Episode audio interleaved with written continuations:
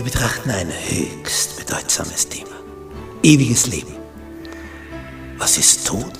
Was passiert im Tod? Was geschieht danach? Gibt es eine Auferstehung? Was sagt uns die Bibel darüber? Das wollen wir miteinander betrachten. Die Bibel verschweigt uns das nicht, ganz im Gegenteil. Sie zeigt uns auf, was im Tod passiert, was danach sein wird, welche Möglichkeiten es gibt, in die edle wie in die unedle Richtung. Wir haben eine Riesenchance. Die Frage ist nur, nützen wir sie?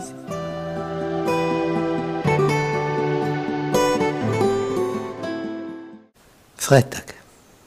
Zusammenfassung. Wir haben hier ein Gemälde von Maximilian Jantscher, dem Künstler aus Österreich, aus der Steiermark. Das Kreuz ist leer. Er ist auferstanden. Vielleicht ist euch das schon einmal aufgefallen. Im Katholizismus hängt Jesus am Kreuz, im römischen System. Im protestantischen sind die Kreuze leer. Er ist auferstanden. Das ist der Unterschied zwischen, allein optisch, vom römisch-katholischen zum protestantischen. Die irgendwo eine Kapelle siehst, wo Jesus am Kreuz hängt, römisch-katholisch. Wenn er nicht mehr am Kreuz ist, er ist auferstanden, protestantisch. Aber hier sehen wir noch mehr. Da sind Gestalten dahinten.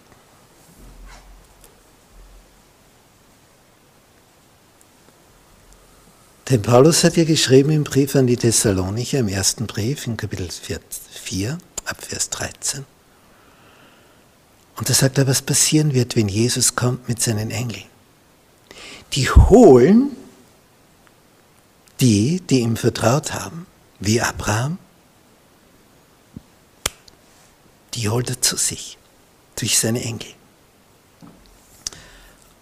Und was ist, was ist mit den Toten, die ihm vertraut haben? Die werden zuerst auferweckt. Ja, und dann? Ja, dann kriegen sie einen neuen Körper. Und dann? Ja, dann fliegen sie entgegen in die Luft. Das ist hier dargestellt. Sie fliegen entgegen. Ja, und, und was ist mit den lebenden Gläubigen? Ja, die braucht man nicht auferwecken, die sind ja lebendig. Die brauchen nur verwandelt werden. Und jetzt ist die Frage, was ist denn das dann für ein Leib? Und da gibt es einen hochinteressanten Text im Brief des Paulus an die Philipper. Das ist überhaupt so ein, ein freudiger Brief. Und dieser Philipperbrief, der hat hier etwas drinnen, was dann so geschehen wird.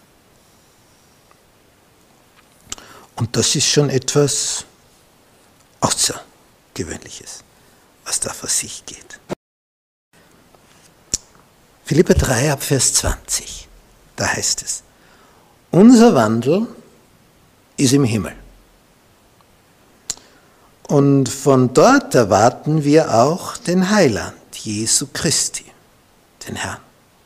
Unser Wandel heißt so viel wie unser Bürgerrecht, wo wir dann wandeln können, uns aufhalten dürfen. Unser Staatsbürgerrecht ist im Himmel. Nicht hier auf Erden, wenn du fliehen musst aus deiner Heimat und bist dann in der Fremde und darfst dort Staatsbürger werden, das heißt dich dort aufhalten, sesshaft werden. Das ist ein Vorrecht, denn du wurdest dort nicht geboren, du kommst später erst dazu und dann dort bleiben zu dürfen. Nicht, wenn wir irgendwo geboren sind, dann wohnen wir eben dort und wir denken, das ist das selbstverständlich. Du kannst nicht überall auf diesem Planeten einfach kommen und sagen, jetzt bin ich da und da bleibe ich. Wenn es erlaubt wird. Es wird nur dort erlaubt, wo du geboren bist. Dort erlauben sie es dir. Ich kenne eine Familie, da wurde ein Kind geboren im Flugzeug. Und das die Frau hat den Bunden im Flugzeug, kann man sich vorstellen, wie die Stewardessen da leicht im Stress waren, aber die Frau noch mehr. Und sie waren da mitten auf dem Atlantik zwischen Europa und Amerika. Und als sie gelandet sind in Amerika, war die Frage, ja, welche Staatsbürger ist das jetzt? Genauer genommen, welche Staatsbürgerin, es war ein Mädchen. Und da, da gab es Diskussionen. Eigentlich war sie staatenlos. Sie ist in der Luft über Meer auf die Welt gekommen. Im Flugzeug. Das Flugzeug war ihr Staat, gewissermaßen ihr Geburtsort. Und das noch in Bewegung. Nicht mal auf einem Fleck stillgestanden. Da gab es lang Diskussionen, was ist das jetzt für eine Staatsbürgerin? Wo gehört die hin? Wenn du wo geboren bist, dort bist du Staatsbürger. Und da steht jetzt unsere Staatsbürgerschaft, unser Wandel ist im Himmel.